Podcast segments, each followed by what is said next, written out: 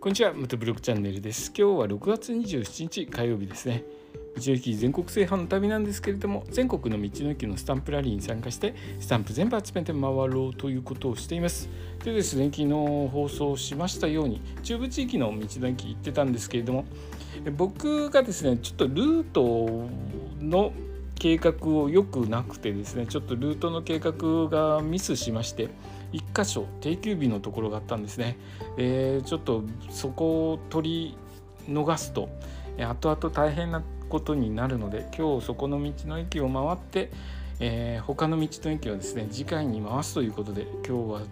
これで帰ってきました。えー、実際はですね2泊3日の予定だったんですけれどもこのままですね回り続けても距離だけがすごく膨大な距離になってしまって、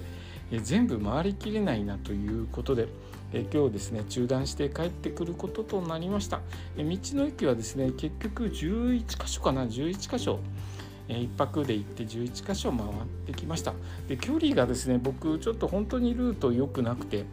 えーと、2日間で900キロぐらいになっちゃったんですよね。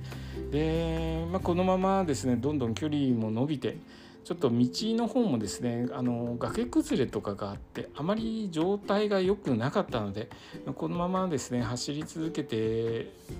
危ないことになると良くないので、えー、今日ですね帰ってきてまた改めてですねあの機会を見て中部地域の道の駅回っていこうと思います。えー、今日は何時に帰ってきたかな？5時ぐらいに、えー、帰ってきて全部片付け等してなんとか、えー、今一息つけてるところです。明日からですねどこの道の駅回ったかというのを一駅ずつ紹介していきますのでよろしくお願いいたします。今日の放送はですね道の駅から帰ってきましたという話でした。今日の放送もお聴きいただきありがとうございました。それではまた明日。